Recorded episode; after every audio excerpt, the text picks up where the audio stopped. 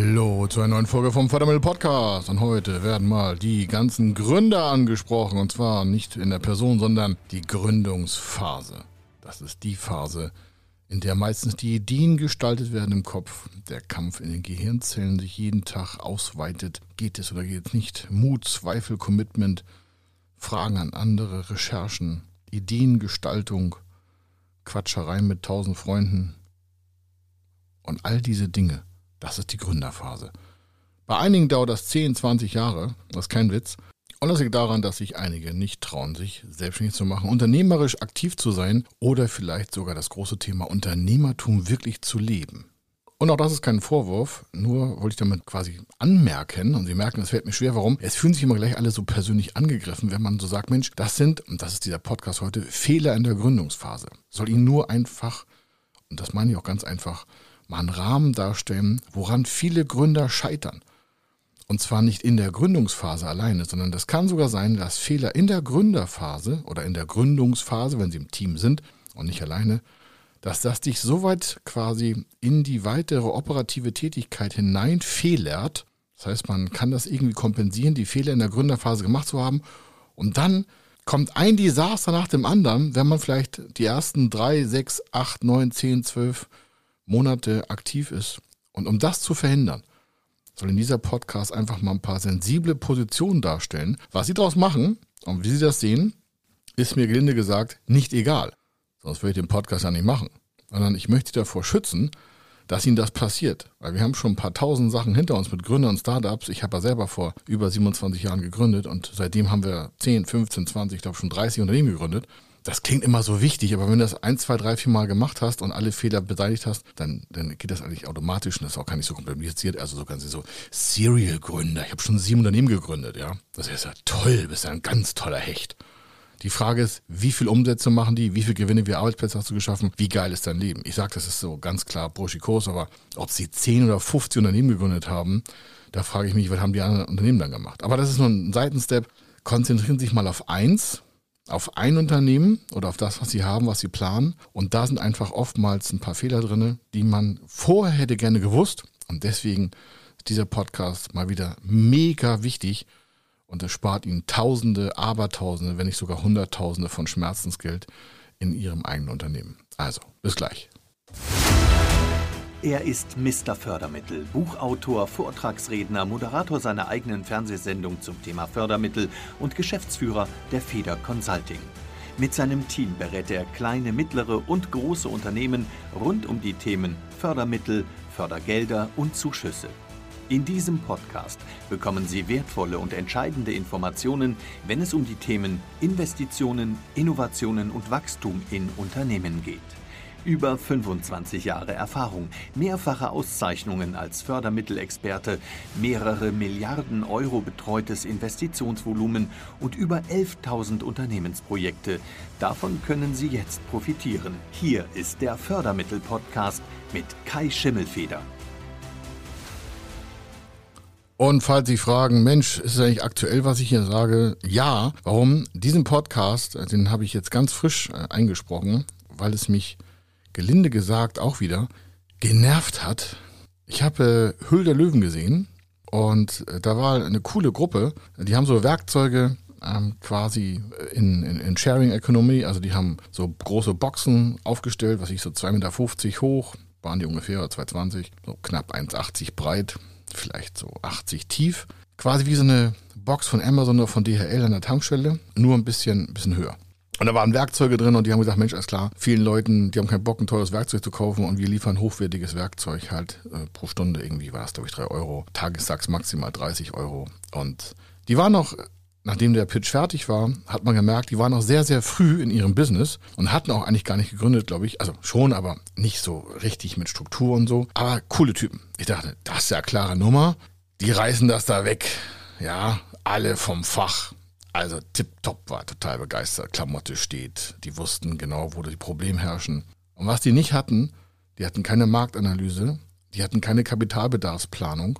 Und da habe ich gedacht, uh. und hat einer der Löwen gefragt, so Mensch, was ist denn so das Invest, wenn sie da so an verschiedenen Stellen in Deutschland expandieren wollen? Die hatten jetzt drei ähm, Standorte in Berlin, glaube ich, haben da so quasi so Testaufstellungen gemacht. Und es ist auch okay so. Ja, haben in ihrem vollen, in ihrem Hauptjob auch noch weitergearbeitet und so. Und äh, das ist natürlich schade. Warum? Auf die Frage, wie das denn so expansiv nach vorne gehen soll, hatten die keine Antwort. Und das ist kein Einzelfall. Und auf die Killerfrage, sag mal, wie wird das denn mit der Skalierung sein? Das ist ja auch so ein tolles Wort. Jeder will das skalieren, skalieren. Das finde ich schon so ein Hate-Wort, ja. Man muss nicht immer skalieren. Kann, können wir erstmal die Gründung so hinpacken, dass da auch richtig Substanz hinpackt, aber das ist ja meine persönliche Meinung. Also wir sollten wirklich mal mit diesen ganzen Buzzwords aufhören und sagen, lass uns mal hier wirklich Hand anlegen, mal Profes rangehen, weil da halt auf jeden Fall, da, für die Jungs hat auf jeden Fall ein Fördermittelberater gefehlt. Weil die hätten vor der ähm, Höhle der Löwen super, super cool die ganze Testphase, weil die das ja entwickelt haben, schon über ein Förderprogramm mindestens die Hälfte Bezuschuss bekommen. Die haben da also zig, hunderttausend Euro wahrscheinlich schon verloren, bevor die überhaupt an den Start gegangen sind, richtig, in die Expansion.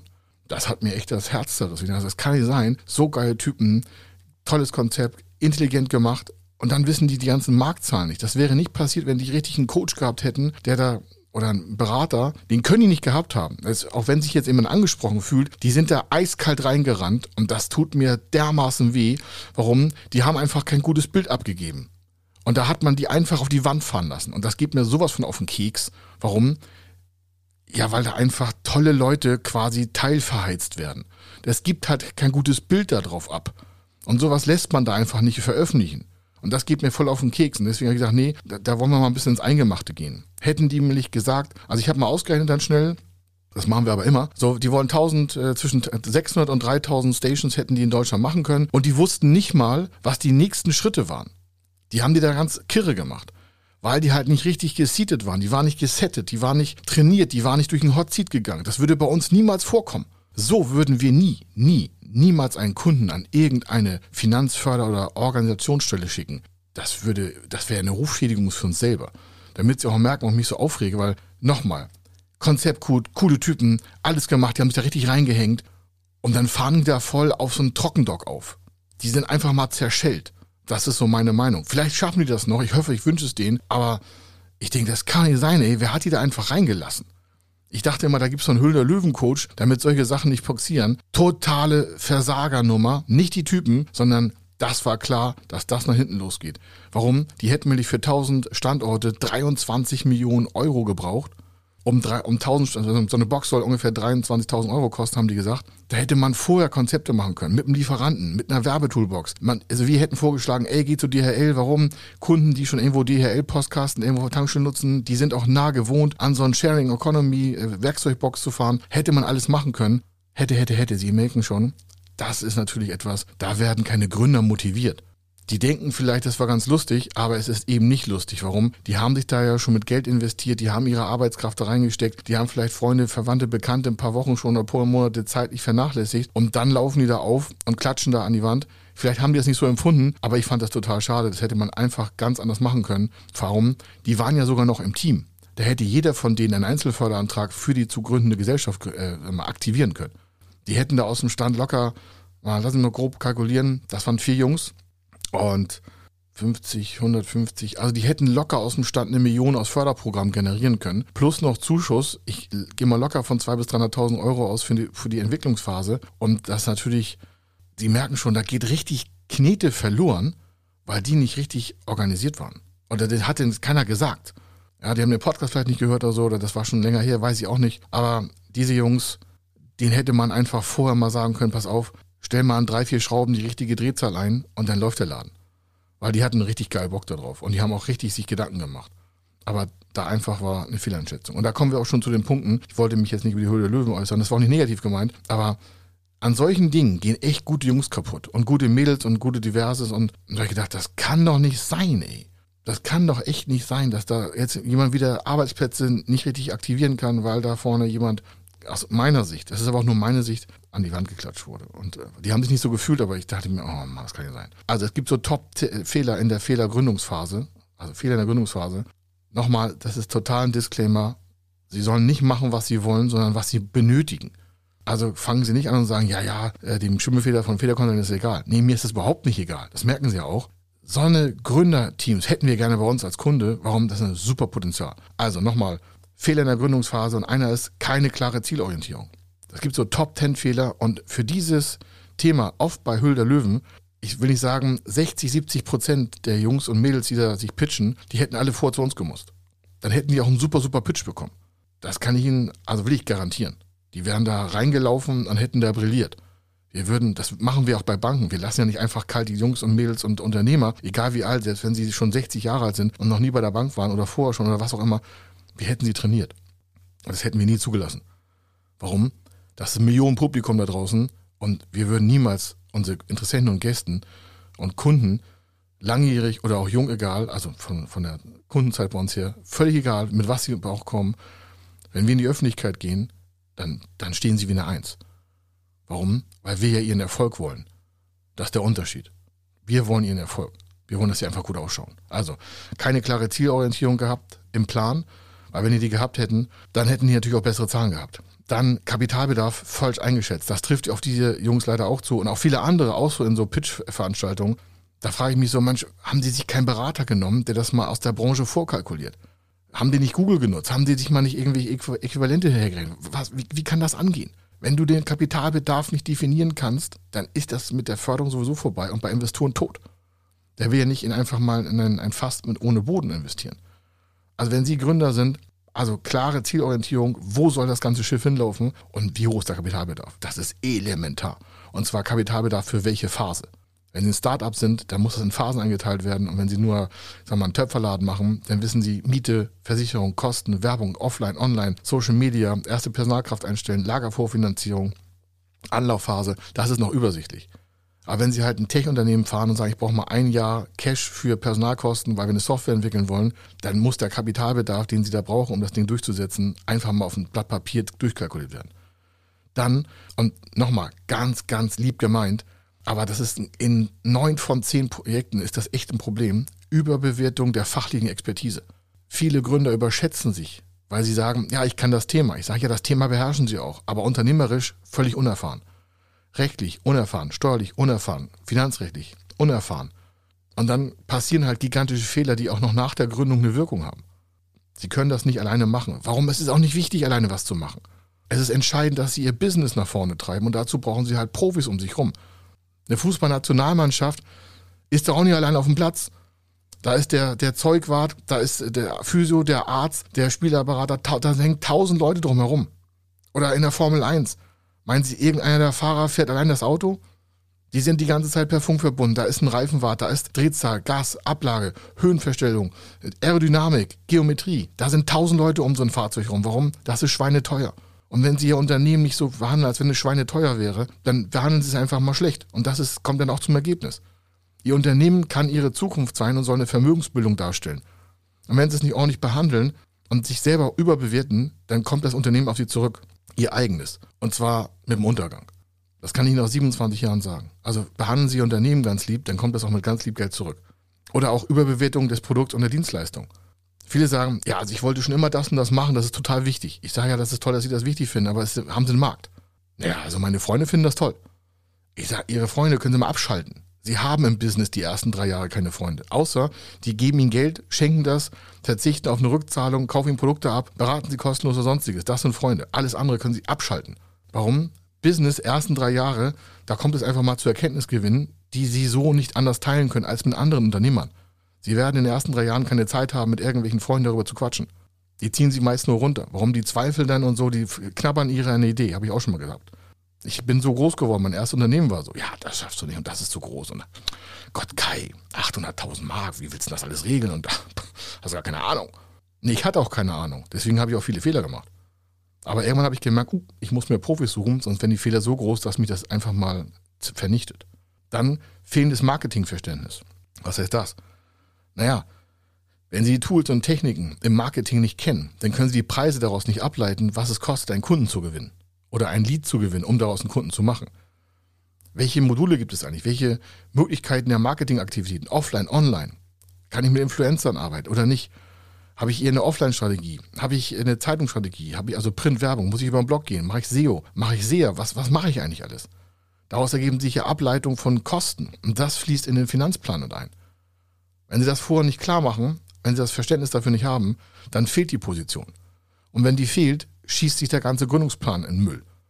Das war bei den Jungs auch so. Die konnten nicht darstellen, weil sie es noch nicht gemacht haben, was es kostet, einen Kunden dazu hinzuführen. Dann wären die nämlich ganz schnell draufgekommen, dass drei Euro pro Stunde zu tief ist. Dann hat noch einer der Löwen denen einen Tipp gegeben, also die haben darüber gequatscht dann nachher noch, und da habe ich gedacht, ja, hoffentlich nehmen sie das auf. Da war das Geschäftsmodell nochmal anders. Ich meine, da sitzen Jury-Leute, die sind ja nicht doof. Die wollen ja nichts Schlechtes von denen. Die wollen damit mit den Leuten die Knete verdienen. Das sind harte Geschäftsleute im Regelfall. In Deutschland noch ein bisschen nett und weich und so. Aber in Amerika, wenn sie Shark Tank sehen, da geht's um richtig Schotter. Da geht's um Profiliga, Champions League. Und wenn dann die Preise nicht stimmen, dann floppt das Ganze. Dann haben sie nix. Und das ist doch, sie denken sie einfach mal weiter, weil das, sie haben sich doch da so viel mit beschäftigt. Das ist ihr Ding, ihr Business. Sie wollen es nach vorne bringen. Dann Selbst- und Familienausbeutung. Machen auch ganz viele. Arbeiten bis zum Umfallen, sterben vor der Gründung. Ist hart gesagt, aber es ist so. Oder so, der Klassiker. Wenn ich dann so Gründungspläne sehe, sage ich, wo, wo ist denn Ihr Gehalt? Ja, ich nehme das, was übrig ist. Ich will ja erstmal mein Investment zeigen. Ich sage, völlig falscher Ansatz. Wenn Sie das bei einer Bank oder einem Investor zeigen, kriegen Sie sofort eine Absage. Wenn Sie von dem Business vorne nicht leben können, das heißt, da muss eine Unterdeckung eingeplant werden. Sie müssen ja trotzdem 40, 50 Stunden irgendwie in Ihr Business investieren und Sie müssen ja haben Miete, Essen, Kino. Sie wollen ein Auto haben oder sowas, oder Sie haben es in einem Geschäft drin oder Sie müssen doch irgendwie aktiv sein, wie vorher auch.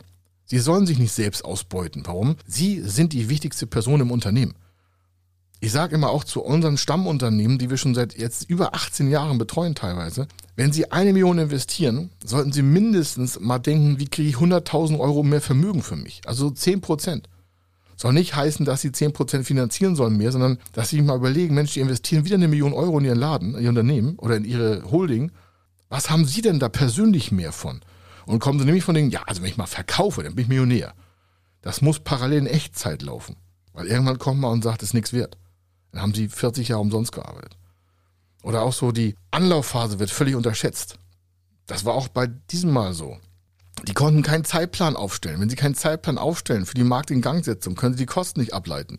Wie lange dauert das, bis wir Break-Even sind? Wie viel Cashburn haben wir? Also wie viel Kohle verbrennen wir da?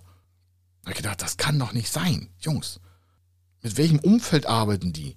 Die haben garantiert so ein, das muss ich auch mal sagen, die können nur so ein Dödelumfeld gehabt haben ich weiß, das klingt sehr hart, aber da war kein Kritiker, der sagt, ey Jungs, bevor ihr hier mal schon eine drei so eine Testcenter aufstellt, was kostet der, was bringt der, was muss die Kalkulation sein?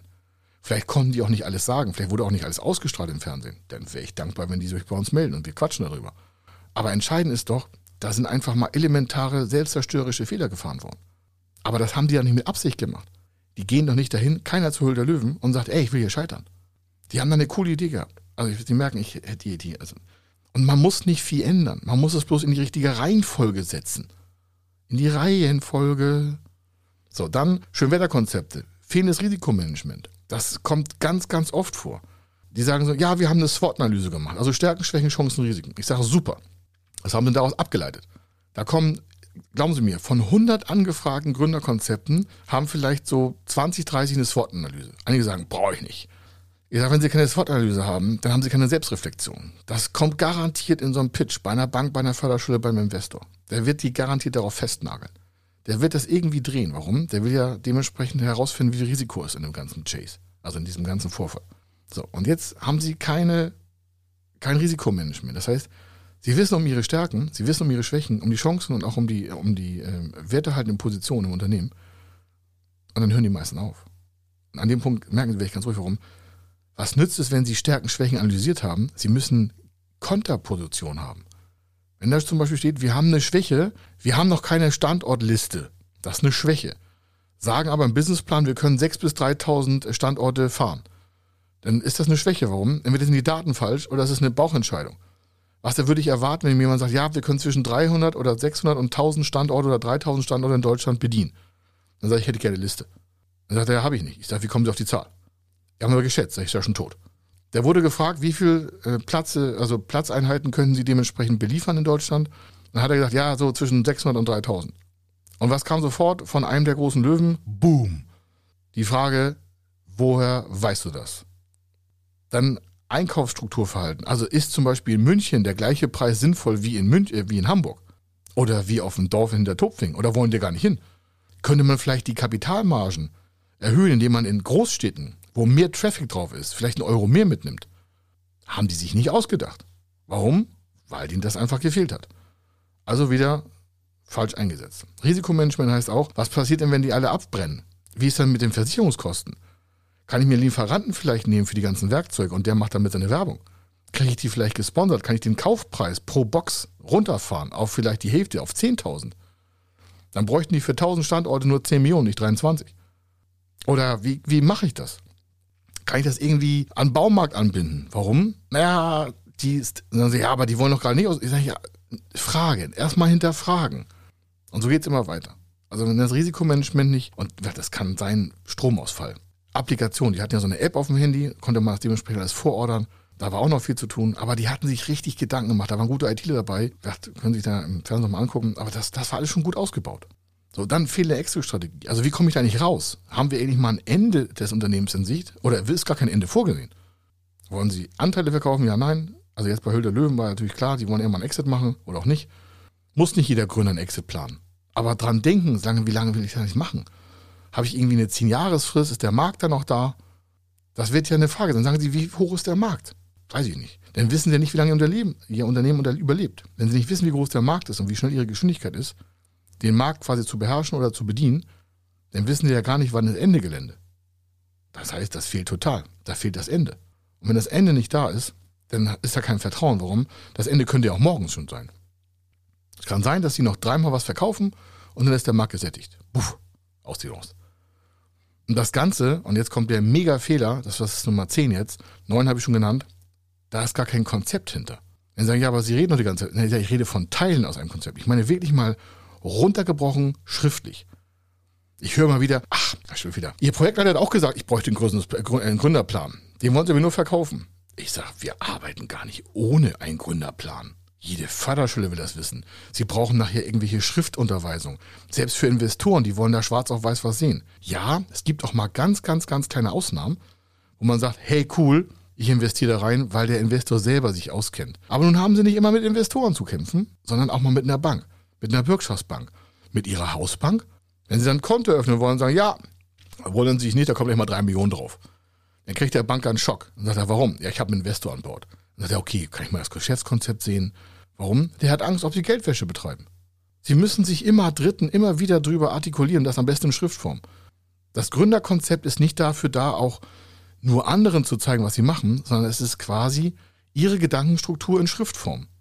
Der Businessplan lässt sie einfach mal über Dinge nachdenken, an die sie vorher noch gar nicht gedacht haben, weil sie stocken beim Schreiben über Probleme, die sich beim Erzählen natürlich selber nicht stellen.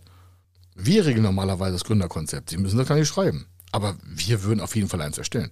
Egal wie alt Sie im Unternehmen sind. Ob das gerade gründet, ein Startup ist, eine normale Gründung, ein Maschinenkauf, äh, Weltraumtechnik, egal was. Wir machen immer Schriftunterlagen. Warum? Es werden immer wieder Tischentscheidungen getroffen. Dazu haben wir schon zig Blogartikel auf federconsulting.com veröffentlicht. Tischentscheidung bei Förderstellen, Tischentscheidung bei Investoren, Tischentscheidung bei Hausbanken, Tischentscheidung bei Bürgschaftsbanken, Tischentscheidung bei Eigenkapitalstellen die müssen doch Unterlagen haben, damit sie überhaupt entscheiden können. Deswegen brauchen sie ein umfangreiches, ein sehr starkes, ausschweifendes, aber trotzdem fokussiertes Gründerkonzept. So, jetzt hoffentlich habe ich sie nicht irgendwie so mitgerissen, weil sie merken, Gott, der ist aber aufgeregt. Ja, weil genau das ist das Problem. Wir brauchen einen Haufen Gründer mit coolen Ideen in Deutschland. Und wenn die nicht richtig vorbereitet werden, dann fliegen uns die Arbeitsplätze weg, die eigentlich hätten geschaffen werden können für die Zukunft. Und das geht mir persönlich echt auf den Keks. Warum? Das ging mir vor 27 Jahren genauso. Hätte ich mich nicht durchgebissen, würde ich hier heute keinen Podcast machen. Und wir von Feder Consulting hätten nicht schon hunderttausende Arbeitsplätze geschaffen und gesichert für die Unternehmen, die wir beraten haben. Wir haben Milliarden Euro schon an Finanzierungsvolumen transferiert. Über fünf. Ich darf Ihnen die offiziellen Zahlen sagen, die ist noch wesentlich, wesentlich höher. Sie lesen bloß immer über fünf, weil wir strategisch einfach so klein halten. Aber es ist wesentlich mehr. Nachweislich. Warum? Können Sie ausrechnen. 11.000 Projekte haben wir schon durchgesetzt. Aber das ist nichts Wichtiges, sondern wichtig ist, dass es Ihnen gut geht. Wir wollen, wenn Sie Gründer sind oder denken, Sie müssten noch mal ausgründen oder neu gründen oder zugründen oder, dass Sie einfach gut vorbereitet sind, gut aussehen und einfach brillieren. Unternehmertum ist nicht immer leicht, aber man kann vorne einfach mal super, super aussehen. Und ich meine nicht die Klamotte. Die ist auch wichtig. Aber die machen wir mal im nächsten Teil, wenn es um persönliche Faktoren geht bei der Gründung. Also, hier war der Kai Schimmelfeder. Ich wünsche Ihnen, dass Sie mega erfolgreich werden. und dass Sie diesen Podcast vielleicht verteilen an viele Startups, an viele Gründer. Und wenn Ihnen das jetzt einfach mal zu stark war, dann hören Sie einfach nur zur Hälfte zu. Aber glauben Sie mir, da liegt so viel Chance im Markt mit vielen, vielen tollen Geschäftsideen. Und es scheitert daran, weil es vorne falsch aufgehängt wird. Und das ist einfach mega traurig. Und ich wollte nur, dass Sie merken, wir kümmern uns echt darum, dass es Sie gut aussehen. Nichts anderes machen wir. Der Rest ist uns Wurst. Es ist egal, was die Banken sagen. Das habe ich alles durch. Das haben wir tausendmal mit unseren Kunden hier durch. Lassen Sie sich nicht abhalten davon, aber seien Sie gut vorbereitet. Seien Sie gut vorbereitet. Und wenn Sie Hilfe brauchen, dann wissen Sie, wo Sie uns finden. Melden Sie sich bei uns. Auf federconsulting.com ist Kontaktadresse, da sind Telefonnummern. Sie können uns E-Mail schreiben. Alles ist vorhanden. Geben Sie nur den Namen bei Google ein, finden Sie uns auch. Mein Name ist Kai Schimmelfeder und es war mir eine Freude wieder, Sie hoffentlich vom Hocker gerissen zu haben, damit Sie merken, ey Mann, ich könnte jetzt auch. Dann sichere ich mich ab mit Feder Consulting. Also, bis dann, bis zum nächsten Mal. Ich wünsche Ihnen was. Ciao. Wenn Sie wissen wollen, ob Ihre geplanten Investitionen förderfähig sind und wie Sie zu den richtigen Förderprogrammen kommen, dann gehen Sie auf die Website www.fördermittel-testen.de. Dort können Sie Ihre Projektdaten an das Team von Feder Consulting übermitteln und erhalten dann ein Ergebnis zu den möglichen Förderprogrammen gesendet. Viel Erfolg und eine gute Zukunft.